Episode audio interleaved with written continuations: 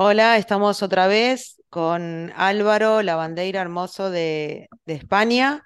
Eh, mi nombre es Carolina Regis, somos los dos abogados especialistas en salud, en discapacidad y enfermedades raras y poco frecuentes. Y estamos otra vez aquí reunidos para poder conversar sobre la novedad en España de los, bueno, de la aplicación del nuevo baremo de discapacidad que, que quedamos pendientes en el podcast anterior. ¿Qué tal, Álvaro? ¿Cómo te va? Buenas noches en España, buenas tardes en Argentina. ¿Cómo estás, Cana? Encantado de volver a, saludarnos y de estar con todos los oyentes. Bueno, me alegro mucho y, y también muy, muy contento por este encuentro. Eh, bueno, la verdad que me llamaba la atención eh, conocer eh, cómo, cómo se está aplicando, que, que entiendo que ya entró en vigencia este nuevo baremo de discapacidad, si nos podés comentar. Sí, si recuerdas el, podcast anterior, nos quedamos efectivamente que bueno, estaba a punto de entrar en vigor el nuevo baremo de discapacidad, que bueno, es una norma que se aprobó a finales del año 2022 y entró en vigor pues hace un mes escasamente, hace un mes escasamente. Esta norma tiene una serie de novedades eh, bueno, entre otras para valorar a pacientes con enfermedades orgánicas, con enfermedades raras, que tenían muchos problemas en la normativa anterior. La normativa anterior, la normativa que prácticamente tenía 25 años, viene, de hecho data de, del siglo XX, del siglo anterior, y encontraba muchos problemas en la baremación y el reconocimiento de discapacidad de pacientes de personas con enfermedades orgánicas, enfermedades raras, enfermedades crónicas porque al final lo que se valoraba eran las deficiencias físicas, entre comillas, ¿no? Entonces, si tu enfermedad eh, derivaba en un problema físico, pues tenías más facilidad que si esa enfermedad eh, no derivaba en un problema físico, con independencia de cuál fuera tu, tu situación orgánica por, por, por, negativa que fuera, ¿verdad? La- las enfermedades Eh, invisi- invisibles, como se dice mucho Exactamente, está la discapacidad invisible. Efectivamente, esta discapacidad invisible, el propio, la propio sistema de evaluación español, pues dificultaba poner de manifiesto esa propia discapacidad eh, invisible, ¿no? Que al final no era reconocido ni siquiera por los órganos de, de valoración. Bueno, esto es algo que la norma viene o quiere venir un poco a, solventar.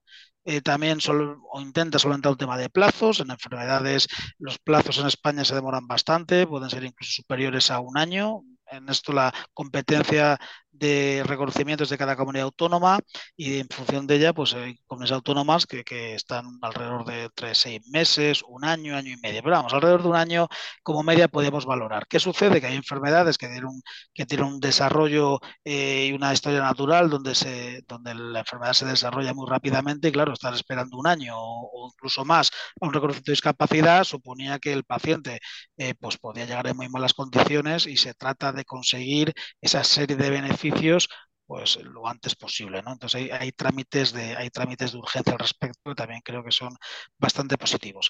Y bueno, algunas situaciones también en temas de género, respecto de, de protección a la mujer y demás, que, bueno, que son adecuados. Llevamos eh, un mes de, en vigor, por eso todavía no, no sé, no, no, no, puedo deciros exactamente y estamos empezando a tener las primeras experiencias al respecto y a, ver cómo se está valorando. Si tenemos personas que ya han pasado el reconocimiento, pero también viene a tardar el, el, propio, la propia resolución viene a tardar entre dos, tres meses desde que te valoran. Por lo tanto, como lleva un mes en vigor, pues sí conocemos algunas personas que ya están eh, revisándose bajo el nuevo baremo, pero todavía no tenemos experiencia de cómo se están, de cómo se les está revisando. Bueno, Te, pues te, te, que, te consulto, te consulto, Álvaro, porque pienso, bueno, lo que es el, el régimen acá en Argentina, eh, respecto a las, acá serían las juntas nacionales de discapacidad que funcionan en distintas jurisdicciones de, de todo el país, eh, que la junta está formada por tres profesionales, un médico, un psicólogo y un asistente social. Eh, a través de, pienso un poco cómo es allá, ¿no? Lo del baremo. Pero aquí obtener el certificado único de discapacidad que otorga la Junta, ¿sí? después de, ciertas, eh, ciertos requisitos que hay de, y, de, y, de, documentación y eh, tanto de estudios médicos y documentación personal que hay que presentar, con ese certificado, eh, que hasta el momento era temporal, porque en realidad había la vigencia del certificado ahora ha sido modificada, si bien se, se tiene que actualizar y rever, pero bueno, con ese certificado el paciente eh, con discapacidad podía acceder, eh, puede acceder a distintos beneficios, incluso lo que nos convoca aquí, que es el tema salud. vos me comentabas que allá en, España esto es distinto, que me, interesaría que lo comentes, y, y, además también respecto a la temporalidad y a que uno mismo puede ser, digamos, bueno, esto de, conocer y decir cuáles son sus dificultades o, en qué tiene su capacidad restringida. Bueno, eh, son, muchas cosas y, diferentes.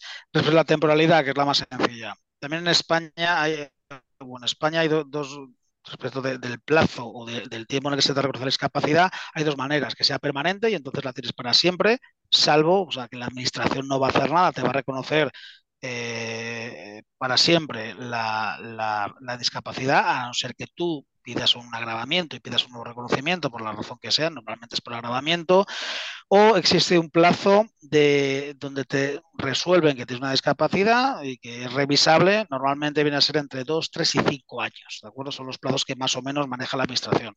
Esto en función efectivamente de cómo, de cómo vean la situación de la persona. Esto también lleva bastantes inequidades, bastantes ineficiencias y bastantes injusticias. Cuando estamos hablando, por ejemplo, de este tipo de enfermedades que normalmente son degenerativas, uno no va a curarse, evidentemente, ni va a ir a mejor, sino que como mucho, como mucho, con suerte, tienes, el paciente tiene una estabilización y sin embargo te piden pues que vayas nuevamente a, ver que efectivamente tienes los requisitos en la discapacidad, ¿no? Cuando son enfermedades que, evidentemente no tienen curación en ningún caso y, ni mejoría normalmente, ¿no? Pero sin embargo, pues continuamente, ¿no? Siempre lo que pedimos o lo, que luchamos es el reconocimiento de, la discapacidad de manera permanente en este tipo de discapacidades. Esto no es como romper de una pierna, que puedes tener una discapacidad, creo que ya ponemos este ejemplo en la otra ocasión, que me rompo una pierna, estoy unos meses con ella o tengo una operación o un accidente estoy unos meses, un año, puedo mejorar y entonces me retiran la discapacidad porque ya estoy en una situación normal, por así decirlo, ¿no? Este, en este tipo de enfermedades no sucede esto, por lo tanto yo creo que es muy importante el tema de la, permanencia. Eh, respecto, de lo, respecto de lo que comentabas, de que efectivamente ahora dentro de la valoración va a haber diferentes situaciones. Eh, anteriormente tú presentas tus reconocimientos médicos y vas allí, efectivamente, como, y como en Argentina, te ve un médico, un trabajo social y un psicólogo, no en todas las partes de España, pero vamos, teóricamente te tienen que ver estas personas y bueno, pues ves un poco, entre comillas, a ver qué te decían. En este, en este aspecto, bueno, con independencia de que efectivamente te van a, te van a valorar, te van a valorar diferentes cuestiones, pero tú ahora, por ejemplo, puedes valorar cuál es tu desempeño. O sea, tú ellos, ahora la ley te dice, oiga, valórese usted a sí mismo, ¿no? En su propio desempeño. Oye, si puedes hacer tareas o demandas generales, puedes hacer la cama, puedes hacer las tareas de casa, puedes lavarte, puedes comer, puedes comunicarte con tu entorno, cuál es tu vida doméstica, cuál es tu interacción y relaciones interpersonales, cuáles son tus principales, bueno, pues tu calidad de vida, si tienes una vida social, comunitaria, familiar, etcétera, ¿no? Esto sí te permite ahora, bueno, pues oiga, valores a usted a sí mismo, ¿no? Esto tiene una graduación y unos puntos eh, que bueno, esto es una, novedad bastante importante que te permiten realmente eh, valorarte a ti mismo, que esto no existía en la norma anterior. También alguna diferencia es que si bien en la norma anterior, bajo ningún concepto, no exactamente, pero en principio no te valoraban diagnósticos, ¿de acuerdo?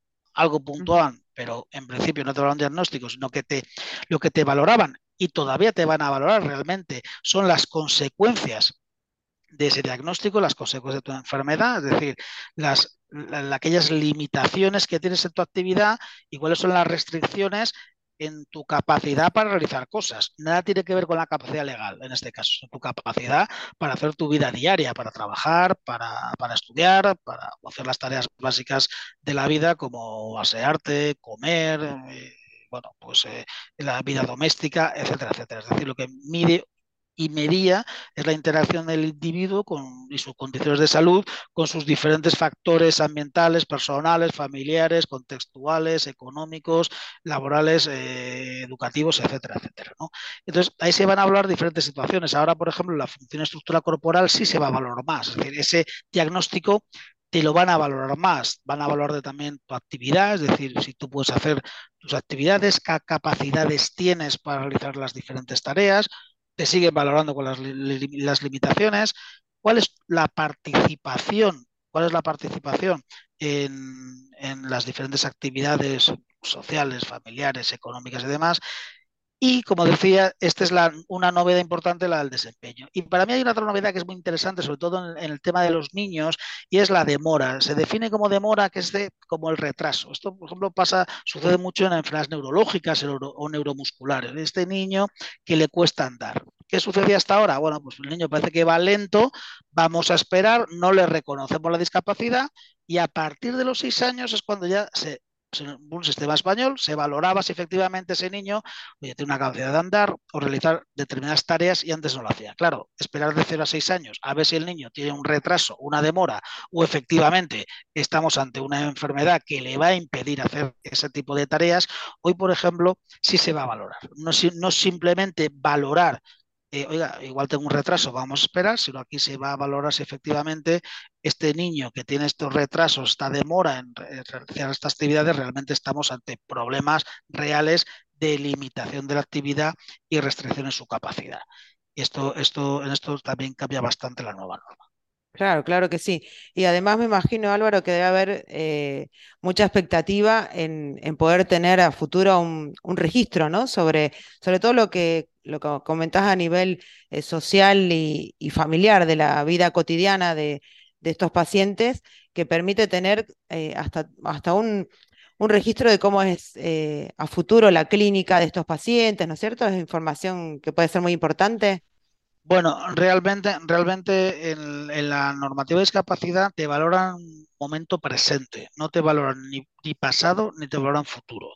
Esto es muy injusto desde, desde mi punto de vista, pero la realidad, claro, hay personas que te dicen, oiga, es que yo eh, tengo una enfermedad que me degenerativa, me estoy deteriorando, me deterioro muy rápido. Bueno, en principio, en principio, te valora un momento, momento presente. La nueva ley debería hablar de esto y debería valorarse de, de, esta otra manera, de no valorarte simplemente el momento actual, sino valorar, oye, cuál va a ser la historia natural de tu, de tu enfermedad. Esto tenemos que ver efectivamente cómo se va a desarrollar. Como te digo, todavía estamos en, lleva, lleva un mes en vigor la, la, norma y tenemos que ver si esto efectivamente se va a valorar o no, porque en este tipo de enfermedades neuromusculares, por ejemplo, neurológicas, que tienes un deterioro además muy rápido, también se ponía de manifiesto, oiga, no me valore el día uno, es que yo igual dentro de tres meses, pues o igual me defiendo de aquella manera, en dos meses acabo una silla de ruedas y en tres meses me tienen que ayudar a comer porque ya te, soy totalmente incapaz para hacerlo, ¿no? Y esto va a ser muy rápido, no me valoro el día de hoy sin pensar qué va a pasar en seis meses porque la historia natural de mi enfermedad me va a llevar a eso, ¿no? Bueno, claro. esto tenemos que ver si se va a valorar o no. Yo creo que detrás también hay un componente bastante subjetivo, porque depende de que la norma es larguísima, tiene 500 y pico páginas de baremos y demás, pero en el fondo también un componente, yo creo, importante subjetivo y muchas veces de desconocimiento de la historia natural de las enfermedades, sobre todo en temas de, enfer de enfermedades raras. Y bueno, pues también yo quiero ver efectivamente si las expectativas creadas van a cumplirse o si al final nos va a seguir costando como hasta ahora. Claro, sobre todo que se reduzcan los tiempos. Eh, Álvaro, un, tema más que te quiero eh, preguntar y compartir con vos, y, ya creo que va a ser eh, un tema para un próximo podcast, es respecto al acceso a la salud y a los medicamentos y a las tecnologías sanitarias, pensando en este baremo. Y me doy cuenta que, bueno, que el sistema, ya obviamente el sistema español es distinto al aquí de Argentina, pero te hago esta pregunta más sencilla, aunque no tenga que ver con el baremo que es lo que estamos hablando. Hoy en día, una persona con discapacidad que requiere un medicamento que le prescribe su médico, ¿cuánto demora, más allá que el circuito sea distinto, pero cuánto demora en tener acceso eh, allí en, España? Una persona que la, el acceso al medicamento y la discapacidad no tienen absolutamente nada que ver. A te van a recetar o prescribir un medicamento en función de que tengas una determinada necesidad. Pero aquí no entra para nada en juego el aspecto de la discapacidad. La discapacidad en temas sanitarios eh, tiene relación, en todo caso, acceso a prestaciones que además vienen desde la parte de, servicios sociales, no desde la parte de sanidad, pues temas igual de fisioterapia, rehabilitación, logopedia, atención temprana en, los menores, bueno, sobre todo, más básicamente en niños, favoreciendo pues ese desarrollo fuera un poco de, del camino de sanidad o de salud y, y, trayéndolo desde el punto de vista de servicios sociales. Es como, como mucho y depende mucho también de las comunidades autónomas, de la enfermedad y demás. Pero el acceso a medicamentos nada tiene que ver con la discapacidad. Respecto del tiempo, bueno, esto es, eh, esto, esto es la, la, pregunta del millón, ¿no? Va a depender de muchas situaciones. En Europa o en España, y digo en Europa y España porque nosotros eh, en este aspecto, la autorización de este tipo de medicamentos, medicamentos huérfanos de alto, de alto impacto, la innovación, recombinantes, etcétera, eh, son aprobados por la Unión Europea. Por lo tanto, esa aprobación afecta a España como afecta a los 27 Estados miembros, evidentemente. Pero una vez que está aprobado, una vez que está aprobado, la financiación en reembolso depende de cada Estado miembro. Y aquí muchas veces donde está el problema, ¿no? El tiempo que se tarda en esta negociación de, financiar, reembolso por parte de la, de la sanidad pública.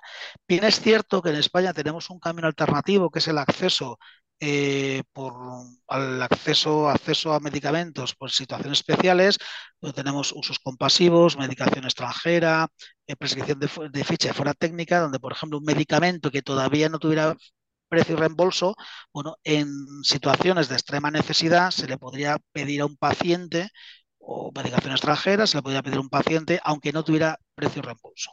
Pero aquí tenemos dos problemas. Uno, que directamente no es prescrito porque no está aprobado o hay limitaciones en su, en su utilización por parte del sistema sanitario y directamente no te lo prescriben, y otras veces donde te es prescrito, pero tiene otras barreras, porque son medicamentos que tienen que pasar o tienen un, tiene un impacto económico importante, diferentes, eh, diferentes comisiones, diferentes autorizaciones y muchas veces el acceso final no se consigue porque se queda en alguna de, en alguna de estas barreras. Establecer un tiempo se dice que está alrededor de 500 días de acceso entre que se autoriza un medicamento en, en la Unión Europea eh, hasta que tiene acceso real en España. Claro. 400 y pico, 500 días, 500 y pico, depende del medicamento. Al final estos son medias, hay medicamentos que entran bastante rápido y hay medicamentos pues, que igual tardan más de los 600 días, evidentemente. Sí, sí, y siempre hablamos de, del sistema de salud que tienen ustedes público. O sea, sí, no, siempre. no de la posibilidad desde, desde el sistema privado. No, a ver, e, este tipo de medicamentos en España el sistema privado no lo cubre. No lo cubre. Tenemos, tenemos un sistema bastante diferente al vuestro, un sistema sí. norteamericano, ¿no? Aquí el del, directamente, aquí existe la sanidad privada, pero la sanidad privada, eh, si tú tienes una enfermedad de estas, directamente te va a expulsar de la sanidad privada o directamente no te va a permitir, eh, no te va a permitir eh, asegurarte. Todo esto pasa por la, por la parte pública. Al final la sanidad privada pues queda para tratamientos pues que no, no, no, son de este estilo. Porque si tú estás asegurado y dices necesito una, un medicamento de este estilo, directamente es que te van a expulsar del, del seguro, directamente. Claro. Aquí en España no hay ningún problema. Entonces dicen, te remiten a la sanidad pública que realmente quien tiene que, quien tiene que, que, que tratarte al respecto. Pues claro, sí. al final estás en este sistema público donde, donde evidentemente no, donde evidentemente pues tienes que esperar a ese tipo de autorizaciones. En lo privado, como no te lo cubren, la única manera sería pues, pues de poner directamente el precio del medicamento encima de la mesa, que evidentemente es, es inviable. Es imposible, sí, sí, claro, sí, hablando de lo de alto precio. Es, es, exactamente. Es imposible. Exactamente, totalmente sí, inviable. No se puede negociar. En España no hay otro camino. En España no hay un camino de aseguramiento privado por mucho que tú pagues. No, no existe. Claro, claro. Bueno, entonces nos quedamos con, con este tema, si te parece, para un próximo podcast. Y, y bueno, nos saludamos y a todos los que, que, nos oyeron, ya les contaremos cuando estemos otra vez eh, comunicándonos entre Argentina y España. Muchas gracias. Un saludo, Carolina. Hasta la próxima. Un saludo gracias. a todos los oyentes. Gracias, gracias a vos, Álvaro. España. Buenas noches de España. Hasta luego. Buenas tardes. Gracias.